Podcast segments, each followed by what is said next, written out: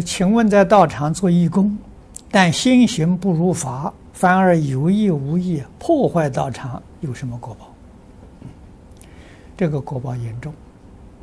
啊，就是无逆罪里面的破坏佛的道场，破坏佛教的形象，啊，那这个这种严重性呢，你细细去想想，不难明了。啊，你今天讲的时候破坏国家形象，你犯什么法？啊，佛是世出世间最受人尊敬的，啊，而教化一切众生，可以说最究竟、最圆满的一位好老师，你把他的形象破坏，